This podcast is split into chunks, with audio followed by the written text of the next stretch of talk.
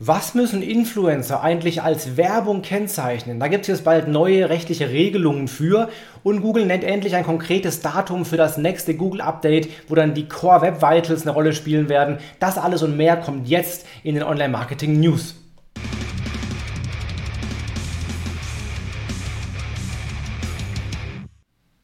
Willkommen bei 7x7x7, den Online-Marketing-News der Woche mit den wichtigsten 7 News aus den letzten 7 Tagen in hoffentlich 7 Minuten. Mein Name ist Felix Beilharz und wir legen gleich los mit der ersten News, nämlich Google nennt endlich ein konkretes Datum für das sogenannte Core Web Vitals Update oder Page Experience Update.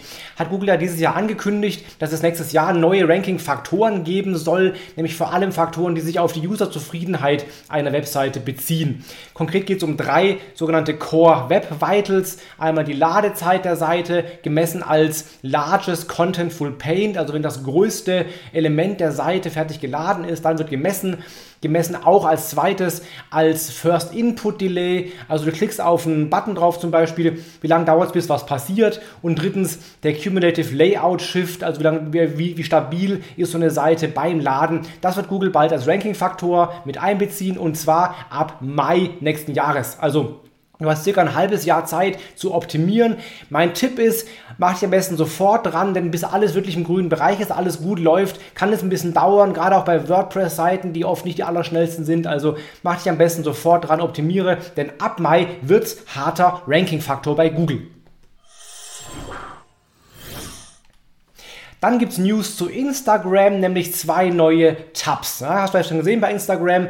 Die Suche ist jetzt wieder nach unten gerutscht, dafür sind die Benachrichtigungen nach oben gerutscht und unten in der Leiste sind jetzt zwei neue Tabs drin, nämlich die Tabs äh, den Shop und die Tabs Reels. Beides Funktionen, die Instagram deutlich mehr stärken will demnächst oder jetzt schon eigentlich, weil das laut Instagram selber wichtige Funktionen sind, die Menschen immer stärker nutzen und die haben auch geschrieben, dass sie sich quasi mitentwickeln wollen mit den Nutzern und da eben so Funktionen fördern, Sachen, die die Nutzer haben wollen. Das ist zum einen dieser TikTok-Klon quasi, die Reels, die stärker genutzt werden zukünftig und auch der Shop. Das heißt, du hast mehrere Möglichkeiten, jetzt wieder mehr aufzutauchen bei Instagram. Nutze auf jeden Fall, wenn du einen Shop hast, die Shopping-Funktion exzessiv, weil, Google, weil, weil Instagram die wirklich als auch stärker hervorhebt. Und auch Reels würde ich immer nutzen aktuell, weil es offenbar ein sehr, sehr wichtiges Format für Instagram ist. Dann gibt es neue rechtliche Regelungen zu der Frage, Influencer empfiehlt was, was muss er eigentlich als Werbung kennzeichnen und was nicht. Da war ja bisher immer so sehr große Rechtsunsicherheit und der aktuelle Stand war, wenn ein Influencer was empfiehlt, eine Marke empfiehlt, muss er immer Anzeige oder Werbung dazu schreiben, sonst ist es Schleichwerbung. Selbst wenn er dafür gar kein Geld bekommen hat. Also wenn es irgendwie eine echte persönliche Empfehlung ist von ihm, eine Sache, die ihm gefällt irgendwie, er muss Werbung dazu schreiben.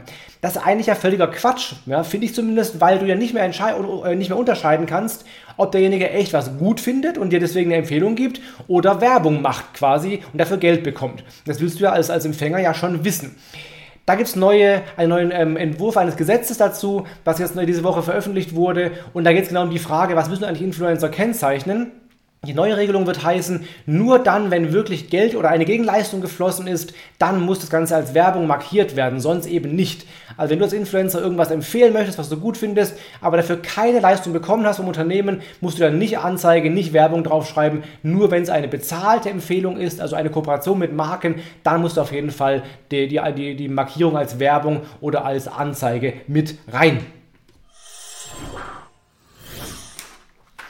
Dann gibt es eine neue News bei Google und zwar bei Google Local, Google My Business. Die reagieren jetzt auf die aktuelle Corona-Situation, dass ja Unternehmen oder gerade so kleine lokale Unternehmen oft verschiedene Öffnungszeiten haben, nämlich zum Beispiel normale Ladenöffnungszeiten, aber auch andere Öffnungszeiten, wo man was abholen kann zum Beispiel oder wo ausgeliefert wird oder auch beim Essen, bei, bei Restaurants zum Beispiel. Öffnungszeiten momentan vielleicht komplett geschlossen, aber Food abholen oder Lieferung ist eben doch äh, möglich möglich und das kann man jetzt mittlerweile angeben in Google My Business. Also du kannst Hauptöffnungszeiten angeben, die müssen noch angegeben werden, damit das funktioniert dann und kannst dann weitere Öffnungszeiten angeben, zum Beispiel für Lieferungen oder für Abholung oder für andere Zwecke. Also deutlich mehr Flexibilität für kleine Unternehmen, die sich eben darauf einstellen wollen. Ja, und noch eine Meldung von Google, bisschen widersprüchlich zu dem, was bisher so gesagt wurde. Google sagt jetzt gerade, ähm, beziehungsweise John, John Müller sagt das bei Twitter, dass alle Webseiten eine automatisch erstellte XML-Sitemap haben sollten. Er nennt das als, ähm, wie hat er geschrieben, als Minimalanforderung für jede ernsthafte Website. Ja. Bisher galt die Regel, dass kleine Webseiten keine Sitemap brauchen, dass es erst bei größeren Webseiten irgendwie einen Vorteil bringt. Jetzt sagt zumindest mal John Müller, doch doch, jede Webseite, die ernsthaft betrieben wird, braucht eine XML-Sitemap.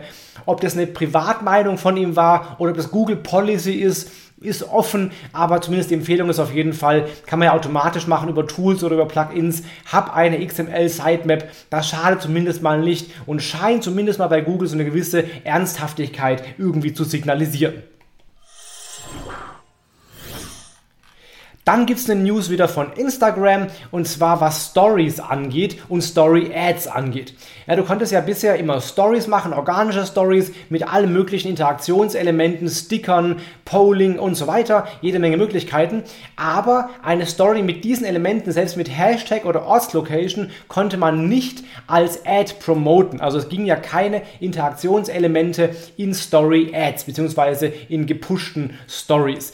Das ändert sich jetzt, das wird jetzt ausgerollt, dass das doch geht. Zumindest gibt es drei Stück, die funktionieren werden, nämlich einmal Hashtags, Locations, also Ortsangaben und Ad-Mentions. Das wird funktionieren, wenn eine Story in zukünftig ähm, als bezahlte Anzeige auch platziert wird. Die anderen gehen noch nicht. Also sowas wie äh, das Polling oder Countdown oder sowas oder auch äh, GIFs, das geht noch nicht. Aber diese drei zumindest gehen. Allerdings geht immer nur eines von allen dreien, also nicht übertreiben. Eins von dreien kann man künftig auch äh, bewerben und damit auch dann deutlich mehr Interaktion in die Ads reinbringen.